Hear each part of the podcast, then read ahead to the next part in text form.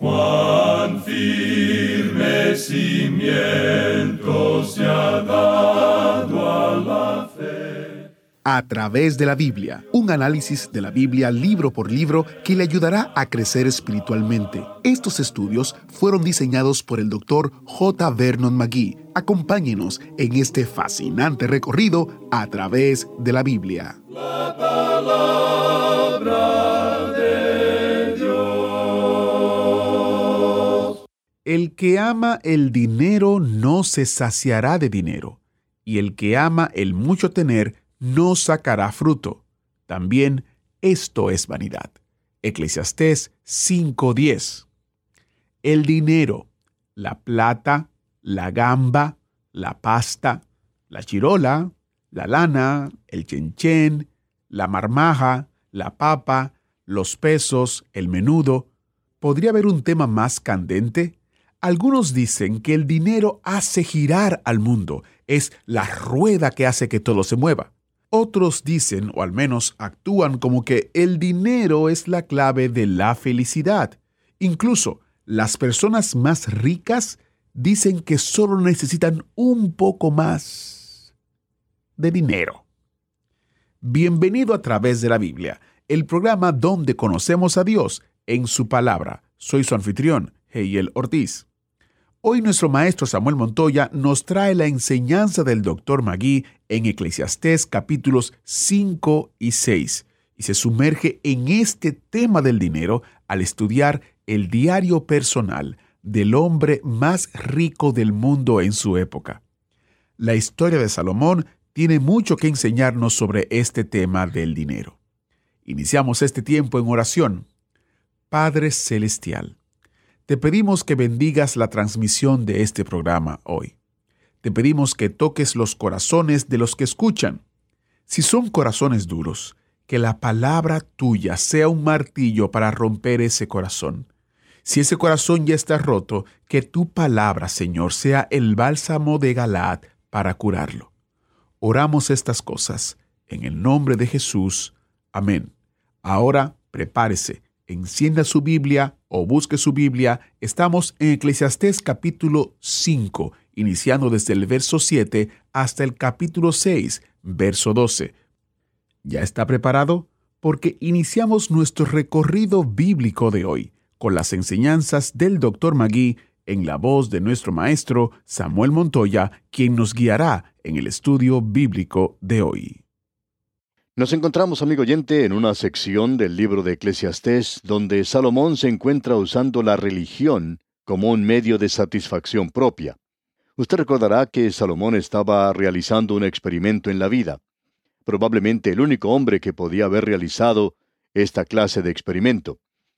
Él había probado algunas cosas como la ciencia, las leyes naturales, estudiando eso, la sabiduría y la filosofía, el placer, el materialismo, es decir, el vivir para el presente. Y luego él probó el fatalismo, lo que es hoy una forma de vivir bastante popular. También el egoísmo, es decir, el vivir para uno mismo. Y luego, este hombre también prueba la religión. Ahora esto no quiere decir que él probó a Dios porque no lo hizo. Vimos que este hombre descubrió que si usted pasa a través de ciertas formas o ritos, no le van a satisfacer en su corazón, y que usted debe tener cuidado cuando trata con Dios porque Él es una realidad, y Él tratará con usted de una forma muy definida. Ahora, en la primera parte del versículo 7 del capítulo 5 de Eclesiastés leemos, Donde abundan los sueños, también abundan las vanidades y las muchas palabras, mas tú teme a Dios. Es decir, que los sueños y las palabras no son un sustituto por una relación personal con Dios. Alguien quizá diga, he tenido un sueño o he tenido una experiencia. Permítanos decirle, amigo oyente, que una experiencia no es en ninguna forma un sustituto para el estudio de la palabra de Dios. Hay muchas personas que en el día de hoy usan una experiencia para probar la palabra de Dios, en lugar de utilizar la palabra de Dios para probar su experiencia. Lo importante de notar es que toda experiencia debe ser probada por la palabra de Dios. Se nos ha dicho que debemos probar los espíritus para ver si son de Dios o no lo son. Hay gran cantidad de personas que se van por la tangente de la experiencia y viven de esa manera. Eso es religión. Tiene cierto atractivo para las emociones, tiene cierta atracción para el sentido estético y mora en las experiencias. Su fe en Cristo en el día de hoy, amigo oyente, ¿descansa en una experiencia o descansa en la palabra de Dios? Eso es muy importante. ¿Tiene usted religión o tiene usted a Cristo?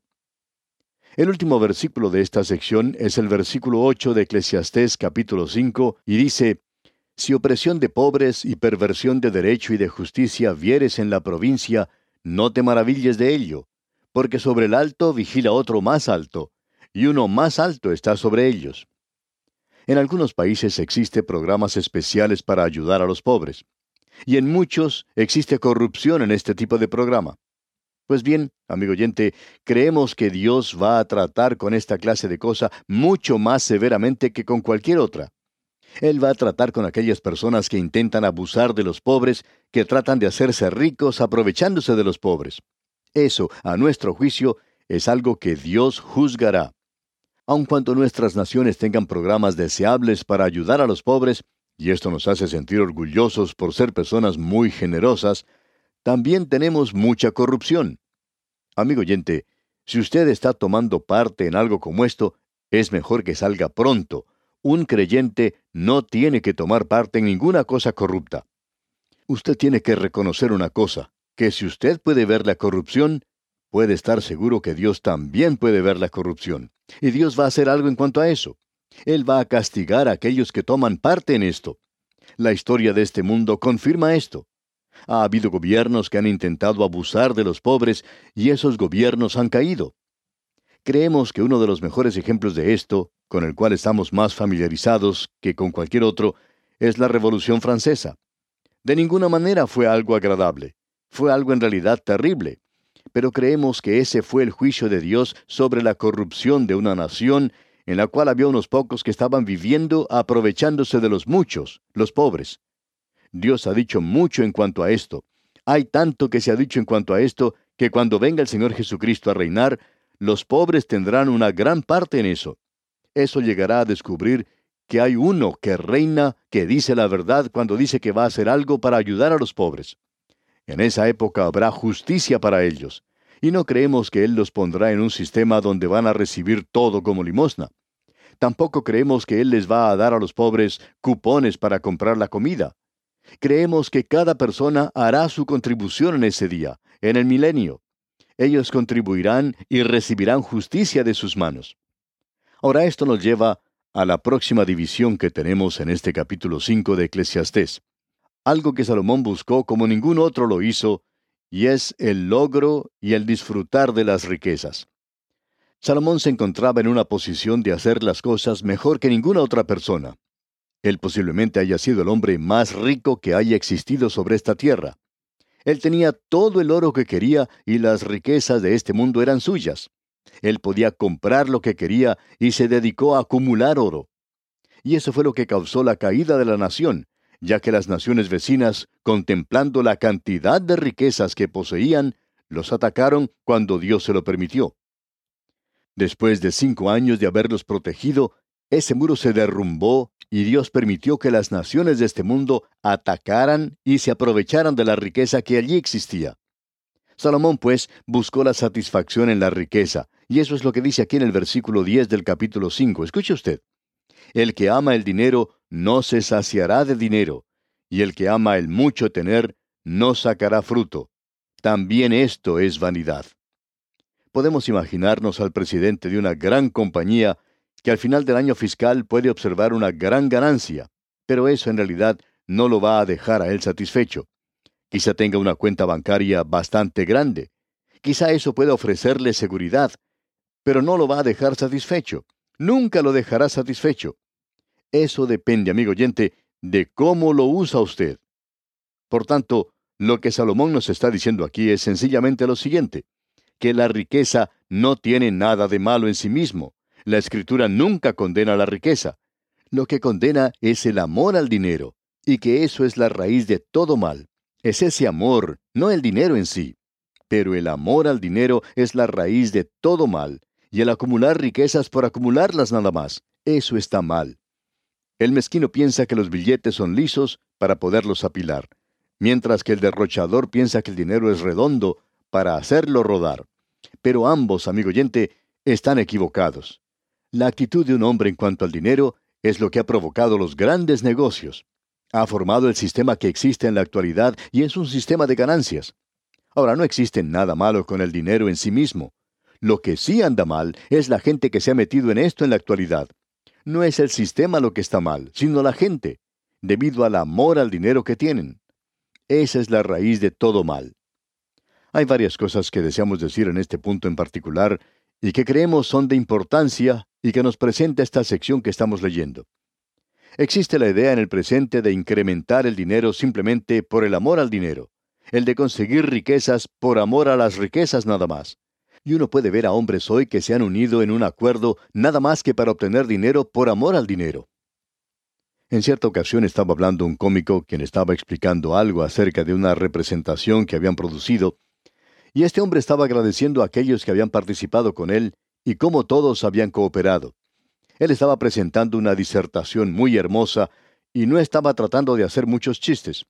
Pero al llegar al final de su discurso dijo, y todos nosotros hemos estado muy unidos por una cosa.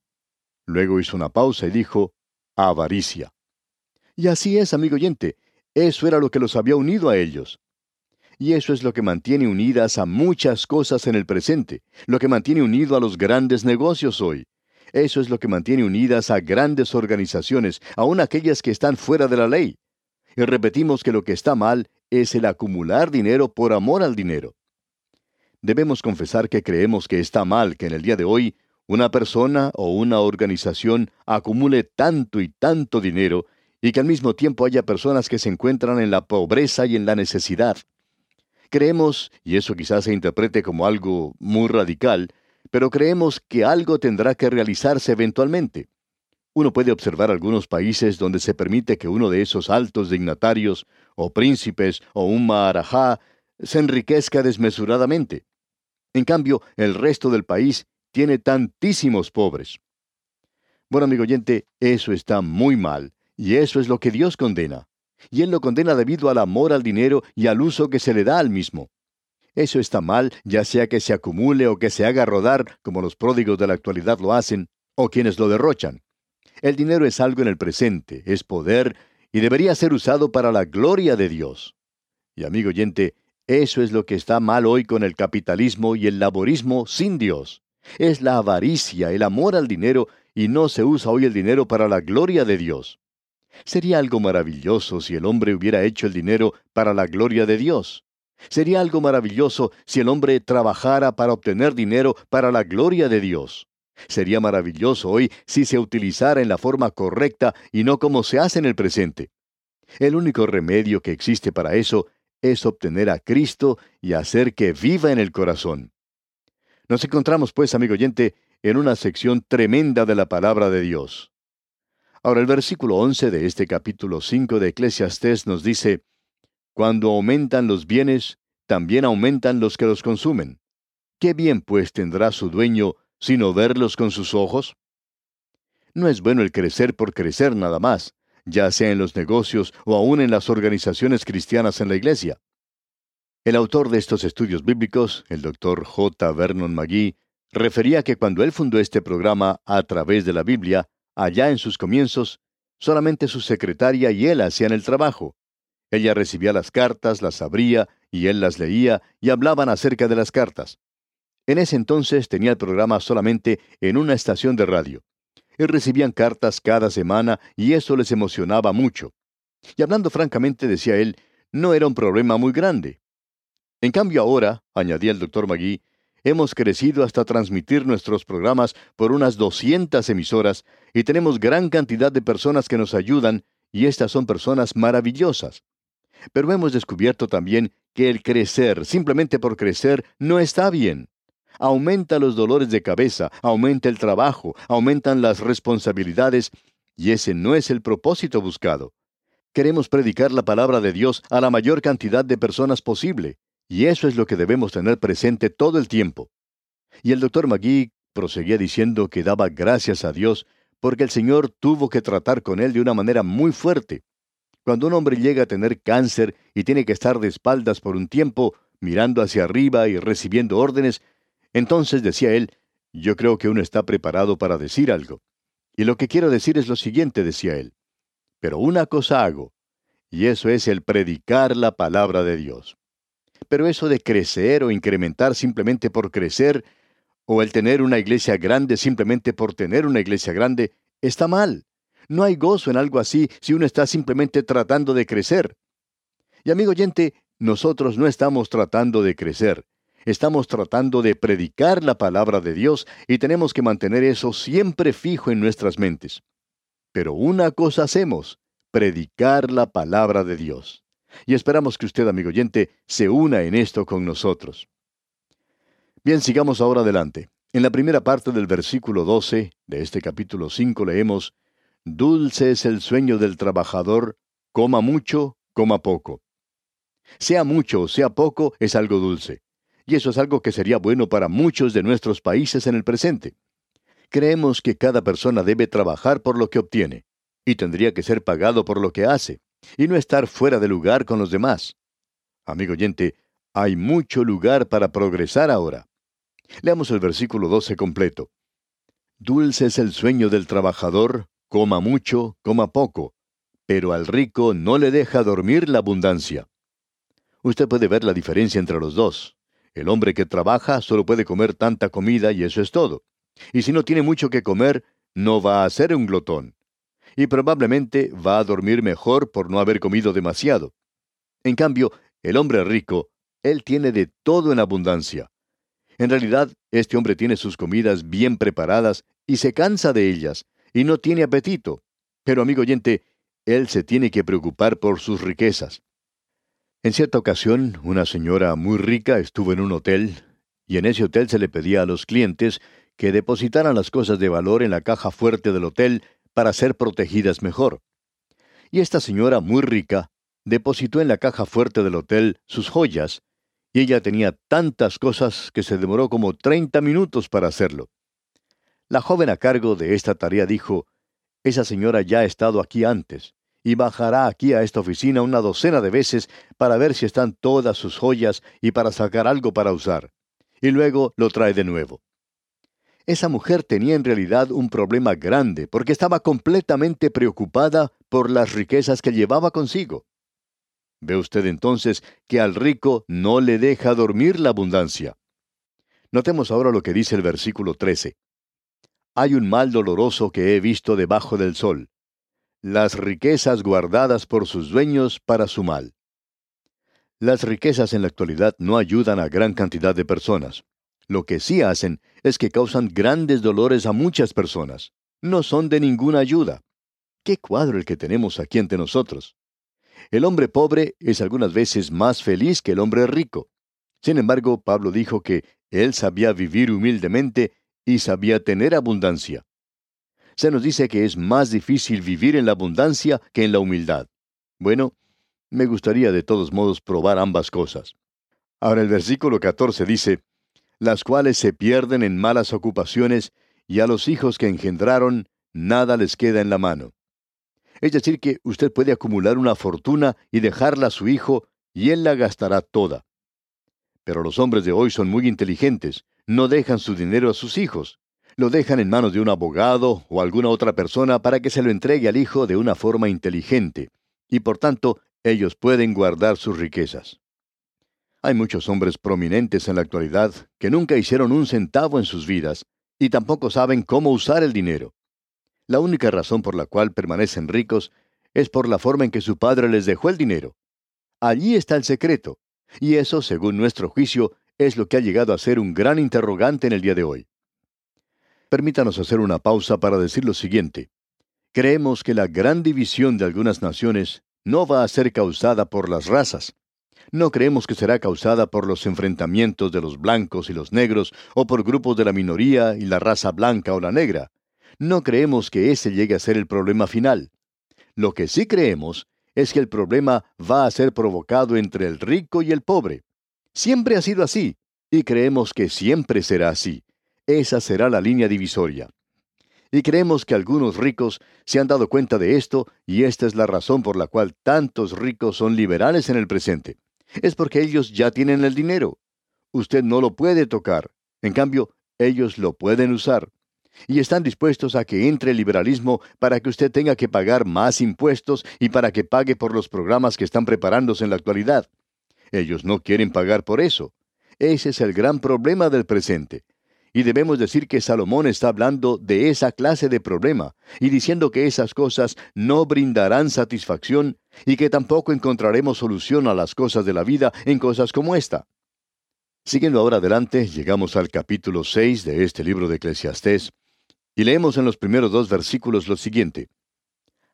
Hay un mal que he visto debajo del cielo y muy común entre los hombres, el del hombre a quien Dios da riquezas y bienes y honra y nada le falta de todo lo que su alma desea. Pero Dios no le da facultad de disfrutar de ello, sino que lo disfrutan los extraños. Esto es vanidad y mal doloroso. En cierta ocasión, un hombre muy rico estaba comiendo en un restaurante, y en un rincón de ese establecimiento estaba comiendo también un hombre pobre, uno de los meseros que trabajaba en el lugar. Y el hombre pobre, este mesero, quien podía comer la comida del restaurante, estaba comiendo un gran pedazo de carne. En cambio, el hombre rico estaba comiendo prácticamente migajas, una comida especialmente preparada para él, ya que debido a su salud no podía comer de todo. Así es que en ese lugar se encontraba un hombre que podía pagar la comida y otro que no lo podía hacer. ¿Y cuán grande era la diferencia que existía entre los dos? A propósito, amigo oyente, es mejor tener un buen apetito que una gran cuenta bancaria. Ahora el versículo 3 de este capítulo 6 de Eclesiastés dice, Aunque el hombre engendrare cien hijos, y viviere muchos años, y los días de su edad fueren numerosos, si su alma no se sació del bien, y también careció de sepultura, yo digo que un abortivo es mejor que él. Él está diciendo algo diferente aquí. El hombre rico puede comer solamente tres comidas al día. Solo puede dormir en una cama a la vez y él no puede vivir mucho más que el hombre pobre. No interesa cuántos médicos tenga. La vida del hombre rico no es nada más que una sombra. La mortaja, amigo oyente, no tiene bolsillos. Job, un hombre rico, dijo que él había venido a este mundo sin nada y que iba a dejarlo de la misma forma. Ha pasado ya mucho tiempo y el hombre ha logrado muchas cosas en este mundo. Y lo interesante de notar es que el hombre viene a este mundo vacío y sale de él de la misma manera.